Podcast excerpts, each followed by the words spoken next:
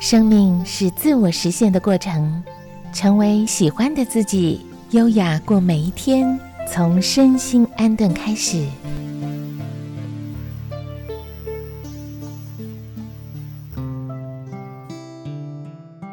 我是小妍，我是美红。追剧吗？哎，听到这个相关的主题曲啊、插曲啊，哇，你就会想到那个画面，很有感触。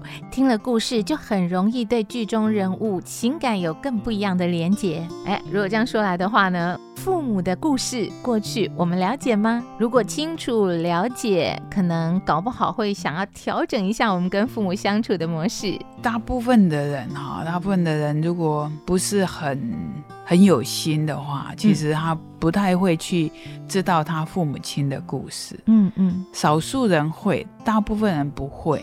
那我是因为小时候妈妈很会讲故事啊，比如说妈妈在那个二次大战那个时期哈，她她是二十五年次嘛，所以她那个时段在十几岁的时候，她是防空演习，就是战争开始的时候，她去躲空袭呀。啊，他躲在那个田里面呐，那小孩子在那个时候战争造成他们的那种不安全感跟那个恐惧。然后呢，过一段时间也是他说大概十几岁的时候，那个岛上流行瘟疫，那到底是什么瘟疫、什么疾病搞不清楚，我我妈可能也不知道啊，也讲不清楚。但是他就记得那个时候就是普遍每天都有很多人死掉。他说刚开始的时候还会发丧，就是会有葬礼。那后来越来越多的时候呢，就直接就拖出去就埋掉了这样。嗯，那因为我以前那个是闽式老房子，类似那种小三合院，那他就只要发病之后，他就把它放在那个诶顶哈，就是那个大门进去的第一进的那个半露天的地方，就让他在那边，就是也没给他吃的什么，因为大家都。怕靠近他被传染，应该就是说，在那时候医疗也没有那么进步，对对，可能也那时候没有办法用，对，也没有这些医疗的设备。是，那我妈妈就提到一个，说她有一个好朋友是一起放牛的，啊，就也是被感染的。然后他的家人就把他一样就放在那个地方。那小孩子他就舍不得这一个朋友，他就每天去给他送饭啊、送吃的啊，去照顾他。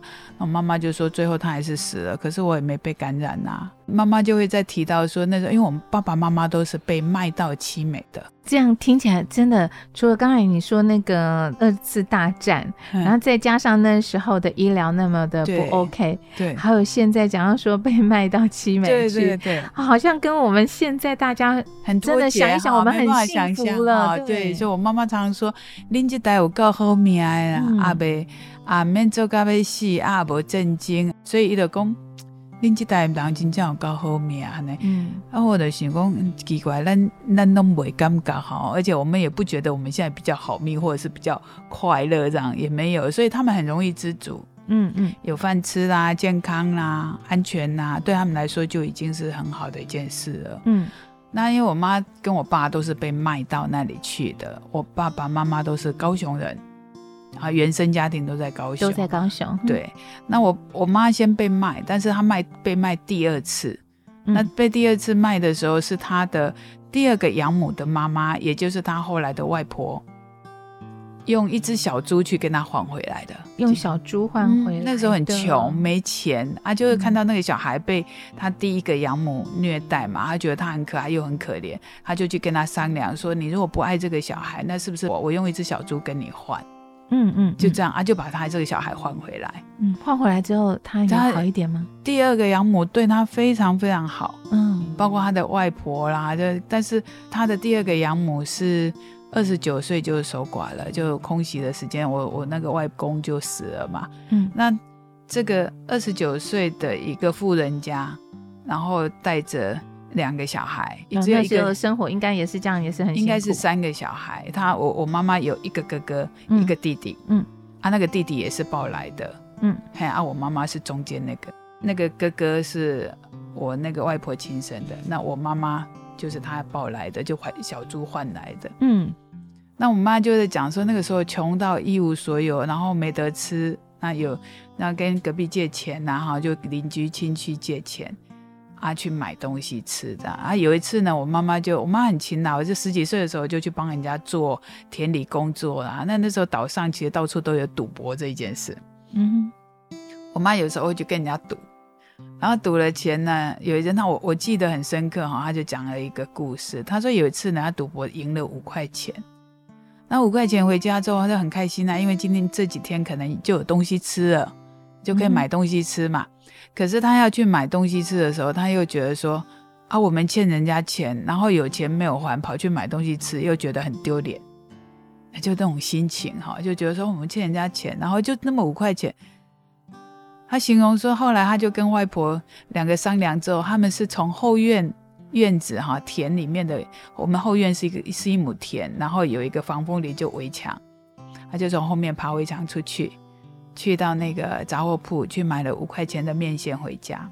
嗯，哦，这一个故事让我好好震撼哈。嗯，就就那个那个年代的人，他们是这样的看待这件事情啊。我欠人家钱，我不可以自己有钱去吃东西。嗯，好的，这个这种我们讲羞愧感或者是惭愧感，这样一个辛苦的环境长大，但是他有一个很幸福的地方，就是他的第二个养母非常非常的疼爱他，所以他他这个养母从来没有骂过他，没有凶过他，然后每天帮他绑辫子啦，然后给他全然的自由。这是他这一生他觉得非常幸福的事，所以他从来不管我们。我妈也是这样，给我们全然的自由。嗯，那我爸就不是了。嗯哼，我爸被卖到那里的时候是在我妈他们的隔壁村。嗯，那但是他的养父母呢是极尽虐待，嗯，有极尽虐待，而且是不人道的虐待。如果以现在这个环境、这个时代来说，他就是一个受虐儿，要被保护的那种。可是，在那个时代，他没有这个部分哈。我们那个岛上大概有三分之一都是外来的养子养女，协助农作、农农业跟渔业，嗯嗯，哎，因为都是要靠天吃饭的，嗯嗯。有的碰到好一点的，就会被疼爱呀。那我爸就是那个被虐待的。我爸是八岁的时候被卖到那里，我爸也是被卖两次。他第一次是卖到旗津，那小孩自己跑回家；第二次就给他卖到澎湖。啊，真的是那个年代，所以我爸爸是一个完全不会表达，他不会正常说话，就是就是他他，你看八岁的时候到那边，他完全被虐待，然后吃不饱，又碰到那个战争，然后所以他的整个童年是非常非常，我们讲可怜或不堪吧。所以应该那时候也有点封闭自己。呃，他对我们小孩，他从来就不会表达说当一个父亲。怎么跟孩子说话啦？去去爱小孩。我对我的爸爸的印象，我们家所有的孩子对他的印象就是爸爸很凶，然后酗酒，然后酗酒之后呢，可能会暴力，啊，暴力是很平常的。嗯，那平常他不讲话的，没有喝酒的时候他不讲话。那吃饭的时候坐在他面前呢，就你有一点点声音或者是讲话做什么，他东西就给你丢过来。嗯，啊，是这样子的，嗯，所以我们对爸爸的印象，哎，就是一直都是很遥远的，啊，也不知道什么叫做啊父爱是什么状态。因为其实我觉得，对于他自己来说，他也不知道什么是爱。对，因为他可能从小就也没有被爱过，是被虐待，所以就是他从来也没有感觉到被关心。对，所以他也不懂得怎么去关心。有二姑，哈，他那个年代他叫二姑了，哈，我们叫二姑婆。那二姑婆呢就很疼他，就看小孩很可怜，有时候常常没东西吃，就会塞一把小鱼干啊，或者是花生米啊。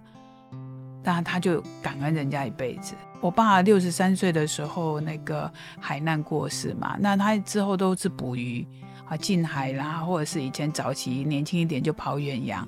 那他每次回来，他就会去看二姑，哎，他就会感谢他，记记着他。他在小时候他苦难的时候是怎么帮助他的？就是那么一把花生米，好，或者是一把小鱼干这样子。嗯嗯。那我们在我在我高中毕业的时候，我其实不知道爸爸是从他的原生家庭在哪里，啊，所以后来我十八岁毕业来到台湾的时候，有一天就看到我爸爸的一张户籍成本。以前的小孩被卖过去，会有一张户籍成本，嗯，上面还是会有登记，对，然后会说他是从哪里来的，嗯嗯，啊，那时候我就记得那是一份手写的，很漂亮，他就写说，哎，他的爸爸叫做黄水生，那那个时候在叫做人武庄大社什么东西，就是日据时代的地址，啊，我就拿着那一张就跑去找他的原生家庭。嗯，哎，那时候就其实那个故事很很可爱，很精彩哈。就是我那时候刚从澎湖来，然后就拿着那一张就跑到那个那个大社啊仁武仁武去，那个到坐坐汽客运啊到仁武那。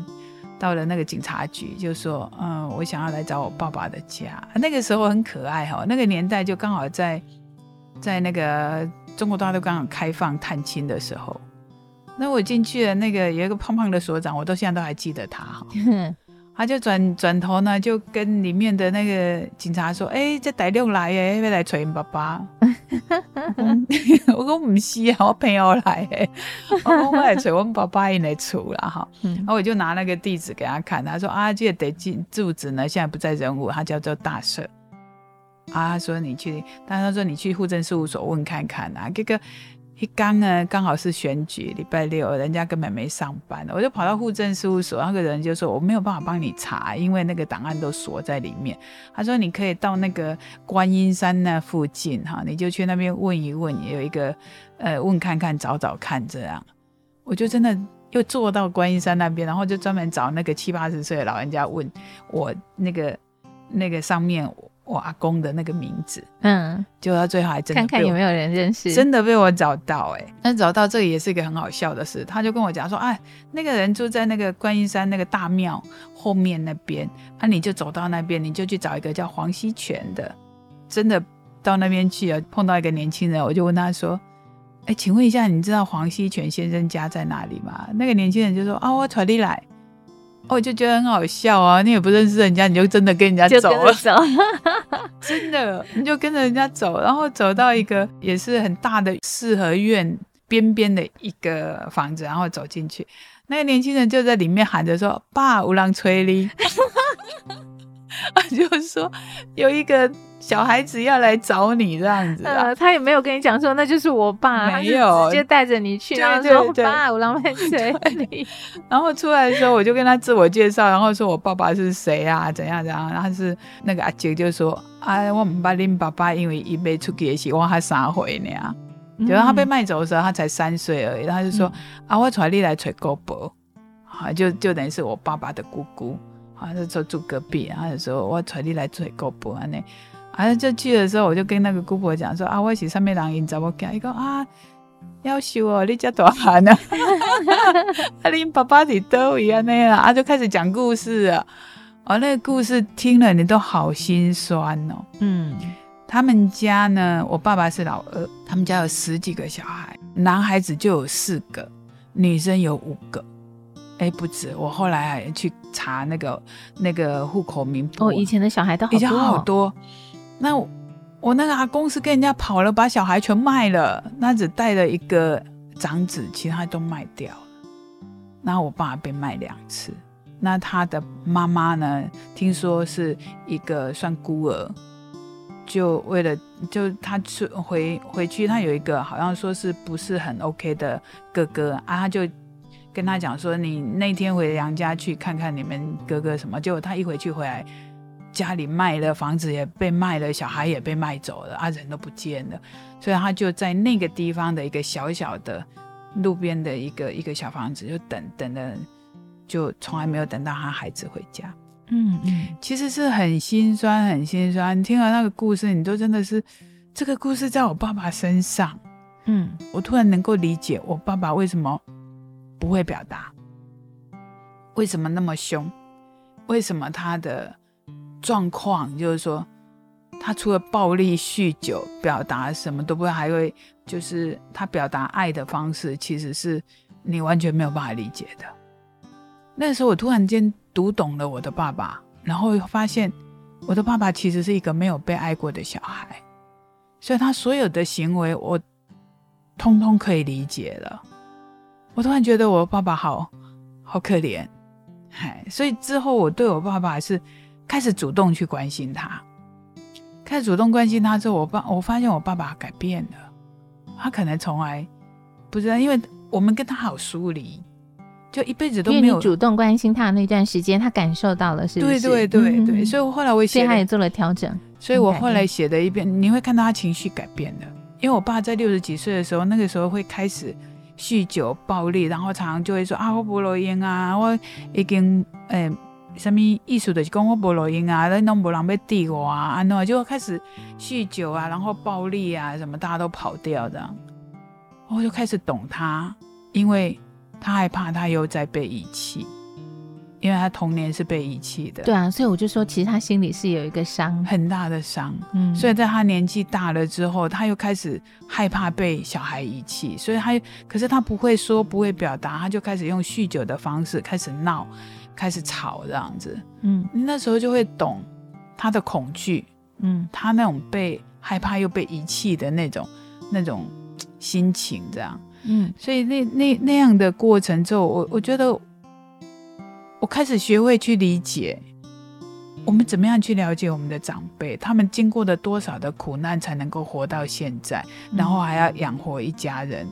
那我爸虽然是这样被虐待，可是他还交代我们孝顺。我们家的那个家规是孝顺哎，他孝养他的养母到终老哎，而且对他非常非常好。虽然他情绪上，但是他从来没有跟他讲过话。嗯哼哼，他没有跟他讲过话，也没有喊过他一句“妈妈”，从来没有。嗯，但是就是这孝养他到他终老，算是比较认命了。我觉得是环境了哈。啊，然后另外一个是我妈妈，我妈妈她后来就听从我外婆的建议，把她嫁给了隔壁村的我爸爸。然后我妈妈就以前的人真的是这样，叫你嫁给谁，叫你娶谁。后来我妈妈才跟我讲，她说其实她当时有一个很喜欢的男孩子，而那个男孩子也很喜欢她，可是因为她妈妈叫她嫁给我爸爸，他只能接受，而他就就近也照顾他的养母到终老。嗯哼，哦，我听他们的故事，当然我们以现在的环境跟。跟角度来听这样的故事，会觉得说为什么那么笨呢？你不是可以去追求你的所爱吗？你为什么要对被你的什么去决定什么什么的哈？可是当时的时空背景不一样。可是我我要讲的不是说，哎，他当时为什么不抗争，或者是不选择自我，或者不是？我要讲的是说。这些已经是发生的事实，已经完成的故事。我常常说，生活就是一个书写中的故事嘛，故事是完成的生活嘛，就是他生命的过程，他已经完成，就是一个故事。那当我学学会去阅读我的父母亲，去倾听他们的故事的时候。我们就会懂，就是像你之前会觉得说他好像不关心我们，好像不跟我们说话，你可能无形之中你也对他有一种误解。对，了解他之后，你知道一个故事的背后，嗯，你的那种同理心是就会出现。我我这一辈子有一个很棒的记忆哦，是我这一生觉得很珍贵的，因为我之前在北京大学，那我就带我的妈妈。因为我妈妈其实是一个很爱玩的小孩，我妈性格非常非常好。我之前有带着妈妈上班上课十年，她跟着我上班啊，然后跟着我去监狱上课啊。好啦，她是一个性格非常非常好的。然后我到北大去读书的时候，我就把她带去，我就带去跟我生活的三个月。那时候我妈妈已经有一点点轻微的失智，可是她跟我的同学都相处的很好。语言不通，我真的知道什么叫鸡同鸭讲。手语 不是，他跟我同学呢，就是我同学是云南人，那我妈妈不懂普通话，不懂中文，她只会讲闽南话，可是他们两个人可以对话，嗯，然后你仔细听他们两个对话，你会发现他们两个是说的内容完全不一样，嗯，可是他可以一句，他可以一句，我说哦，我终于知道什么叫鸡同鸭讲，哦，原来是这样子。所以这样的很好的性格，那那时候很冷。我印象里面就是我带着妈妈晚上去北大的电影院看电影，然后牵着她的手去去看完电影之后呢，帮她因为很冷，所以我帮她戴帽子啊，穿手套，穿大衣，然后去那个食堂买一个热热的绿豆浆，然后牵着她的手，在一个月光很美的那个夜夜晚，就这样牵着她的手回住的地方。我觉得那个记忆对我来说好珍贵。嗯，非常珍贵。然后我带他去爬长城啊，坐火车去厦门啊，一一天一夜，然后去雪峰、去禅堂，我妈妈都很开心。那这些记忆对我这一生来说，我妈现在已经卧床了，她哪里也不能跟我去了。可是，在她失智到中度的时候，他还记得香山的缆车。嗯，哎，我会带我带他去香山坐缆车。你自己这样想起来就很安慰，对不对？对，然后还记得永仁的歌。嗯，因为我带他去爱河边听永仁唱歌，你会发现说，生命最后留下的就是故事，就是记忆，那些跟父母亲共同经验的故事，那些过程，那些爱跟温度。它成为我们这一生最珍贵的，其他的外在的都会消失。其实对妈妈来说也是很珍贵，对，因为她小时候也许吃了很多很多的苦，嗯，但是因为她自己也是很温和，然后呢，她就这样子把她的小孩子教导的很贴心、很细心，应该算是先苦后甘，算是哈。对她如果不要后来生病卧床这么长时间，我觉得她人生。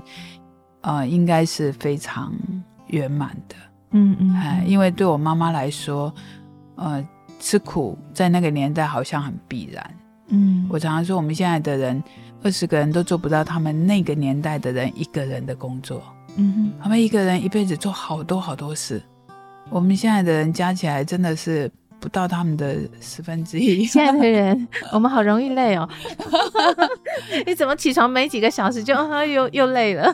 所以，我我会觉得说，如果呃，作为孩子，然后就我我都会建议说，多去听听父母亲的故事。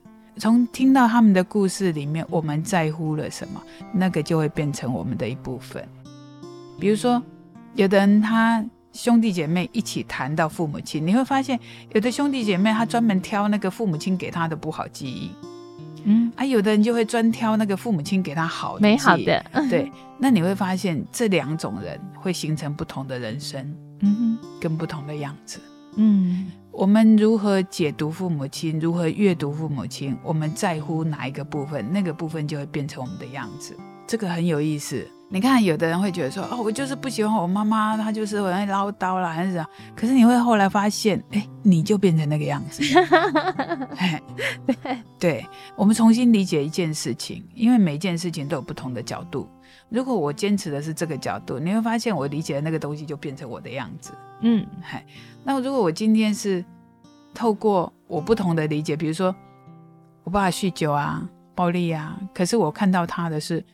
他在这样的艰难的环境中成长，可是他还可以保持善良跟热情，我觉得这是不得了的品质，嗯，而且还可以孝顺。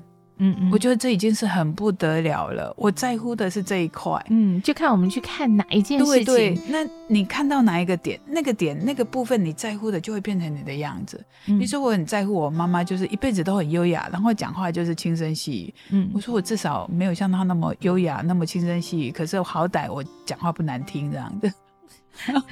很细心，就是你会发现说，我们如何阅读父母，如何解读父母。我们最在乎的那些部分，好的不好的，都会变成我们的样子。嗯，这是一个有意思的事，而且是真相。这就是人家说父母的身教言教，孩子们都会去学习。另外一个一个部分是，孩子有没有足够的成熟度，嗯，去阅读、去看见不同的那个故事背后的那个生命的意义跟价值，嗯，那个美好的部分。因为最后留存的是那个东西。我有一个北京的朋友哈，他是读英语学院毕业的。我认识他的时候是在越南，他因为我的关系就认识了我们单位，所以他就去非洲当职工。那我们院区去当职工，当了一年，他在那边碰到一个个性跟他妈妈很像很像的人。那他就说，他其实当初为什么要离开，是因为他要离开他的妈妈，没想到他去了。我们院区又碰到一个跟他妈妈跟他妈妈一样个性，是不是？对对对。然后他回，他有一次呢，就就来到台湾，就来找我。那到我家去啊，晚上我就听他讲，一路控诉，一个晚上都在控诉他的妈妈怎么对他的啦，怎么偏心啊，然后讲讲讲了一两个小时哦，哦，声泪俱下这样。我就我都没有讲话，我就是听。啊，等他讲完之后，我就问他。我说我我问一下好不好？你妈妈是就是她是什么学历的哈？他说我妈没有读书。我说那你呢？他说他是英语学院毕业的。我说你可以跟我讲一下你妈妈吗？他说他妈妈呢是六岁的时候就已经是一个孤儿，然后到工厂去当童工，后来认识了他的爸爸，然后就结婚，然后就开始养家，就变成家庭主妇嘛，就生小孩啊，照顾小孩。讲了他的一些故事之后，我就问他说：“你妈妈没有读书，可是你是大学毕业。”你怎么可以要求你的妈妈给予你她没有的东西？对，你要的爱是你现在的环境跟条件跟学习所建构起来的。可是你的妈妈，她是求生存，对他当时没有那些条件，对，可以让他去学更多。那以他的生命经验来说，让孩子吃得饱，可以活下来，已经是他的全部了。我说：“你妈妈已经给了你全，她全部能够给予的了。你要的是他没有的，他给不起。”我这个朋友，我也觉得他很聪明，他突然间听懂了，然后又开始嚎啕大哭。这个嚎啕大哭是好的，对，因为他突然读懂了。对他突然间懂了。我跟他讲说：“我觉得你应该要回去跟你的妈妈和解。”我说：“我们怎么可以要求父母亲给予我们他们所没有的东西？”那样的时空环境条件，他们的成长，他们的一生这么的艰难，他们所能够有的，其实已经毫无保留的给了我们这些孩子了。可是我们却还要的更多，而那个更多是他没有的。可是我们在这里面是不断的抱怨，不断的觉得他没有给过我我要的那个区块。后来呢，这个朋友呢，隔天早上打电话回去跟他妈妈道歉，然后。结束行程之后，他就回去陪他妈妈，陪了不知道半年还是一年，我不记得。他就开始带着他的父母亲去旅行。半年以后，他妈妈过世了，他就跟我讲说：“他说他非常非常感谢我，如果没有那么一段话，他跟他妈妈之间，他父母亲之间会有很大的遗憾。”这样，嗯嗯嗯嗯。所以我常说，我们应该要学着去倾听父母亲。去听听他们的故事，我们不要把别人的美好强加在他们身上，说要他们给我们那样的东西，那是不对的。嗯，我们现在小孩不愿意跟他们讲话，可是传讯息他可能会稍微看一下，对不对？所以当他们现在还愿意在。这么陌生的山西世界，然后在五六十岁、七十岁、八十岁的时候，还去努力学习，然后用一张图写一张问候来表达，我觉得那那个是已经非常非常不容易了。嗯，在不同的时代，有很多的事情啊，可能想法会不太一样，但是如果我们能够多去了解一下我们的父母，然后去理解他们，也许。会有更多的关心，就像刚才说到的那女孩嘛。后来呢，她会觉得很开心，至少没有遗憾。是跟朋友相处是这样，跟同事相处是这样，更何况很爱我们的父母。是，所以不单单是把我们自己呢生活要过得好，对，也要去了解我们的父母，多关心我们的父母，了解他们，也许我们的爱会更不一样，也会改变我们自己。因为父母亲跟我们是最连接最深的生命，所以啊，我们注重自己，也希望呢，让我们的父母大家一起身心安顿。